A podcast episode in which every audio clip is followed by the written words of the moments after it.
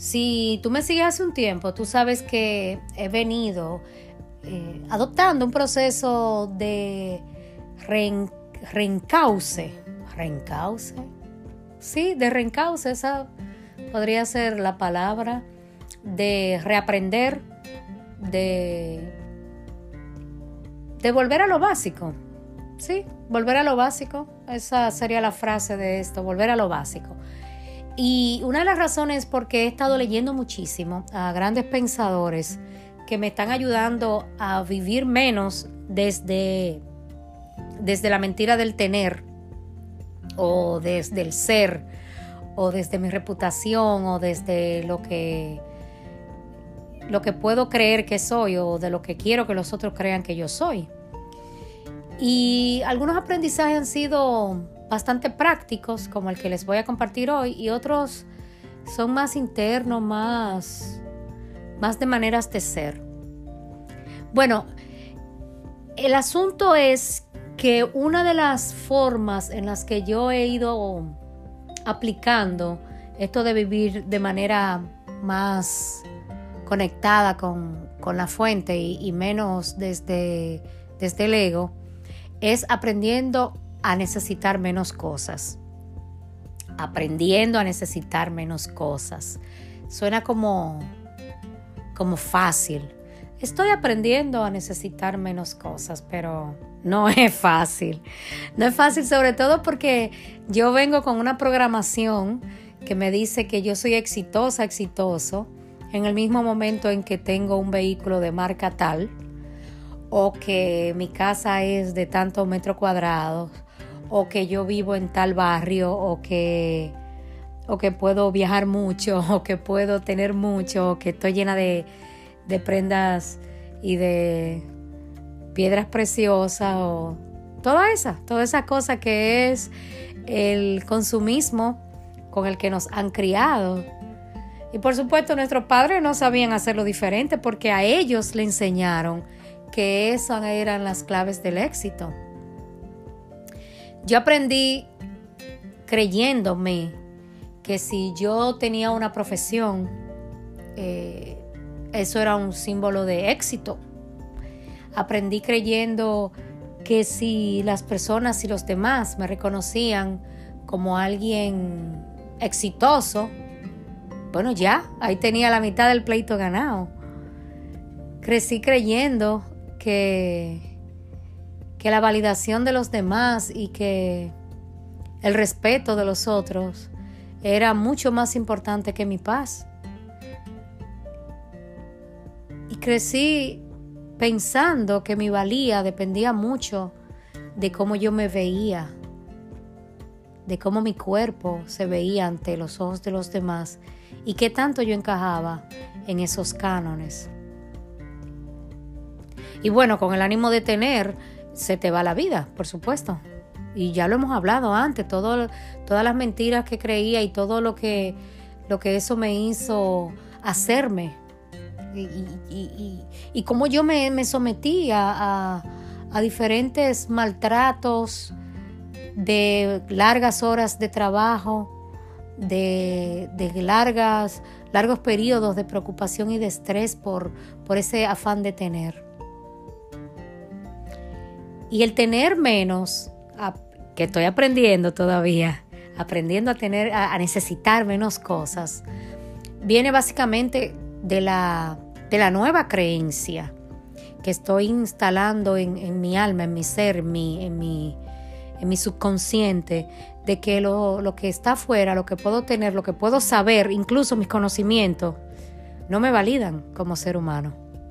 Y si son chéveres, me hace, me hace muy bien leer y adquirir conocimientos, pero el para qué, para qué quiero tener más conocimientos, ha sido muy importante.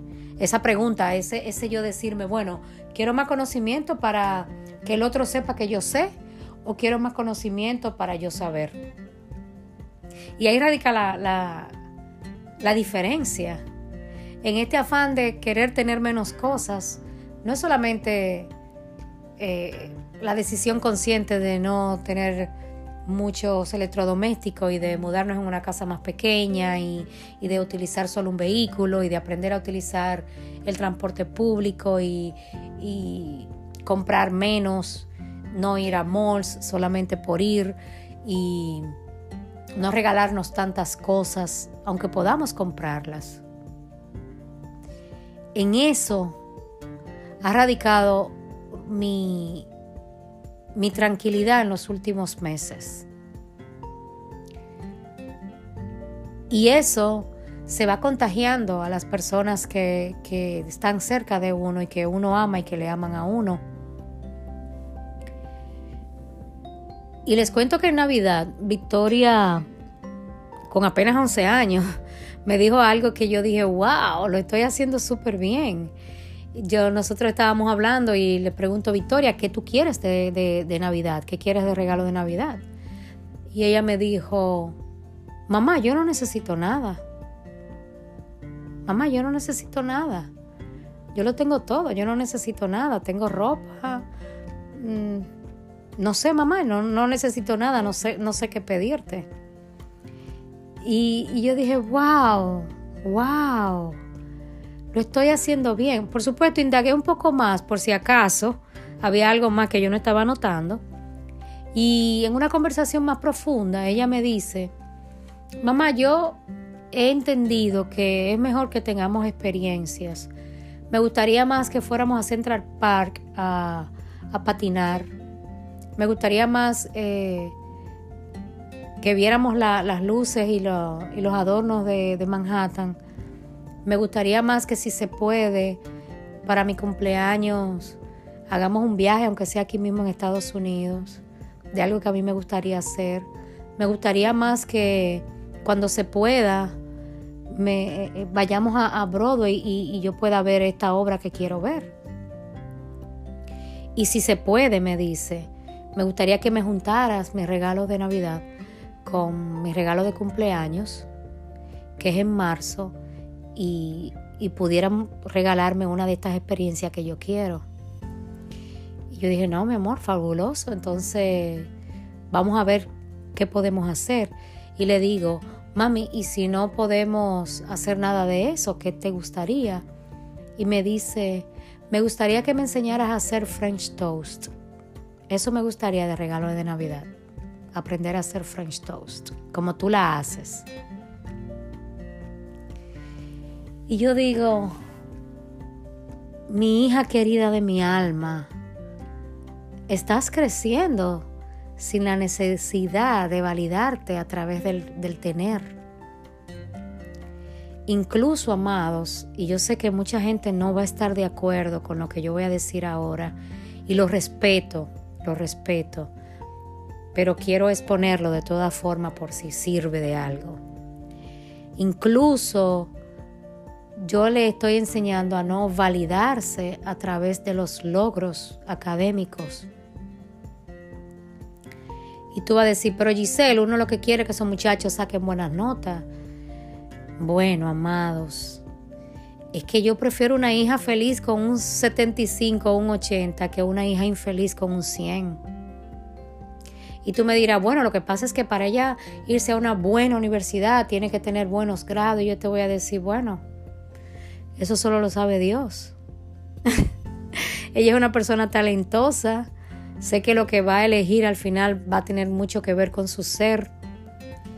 Y hay muchos, muchos profesionales que son mediocres. Y que son personas malas. Y que son personas infelices. Entonces, yo quiero que mi hija sea feliz. Y yo quiero que mi hija encuentre su propósito.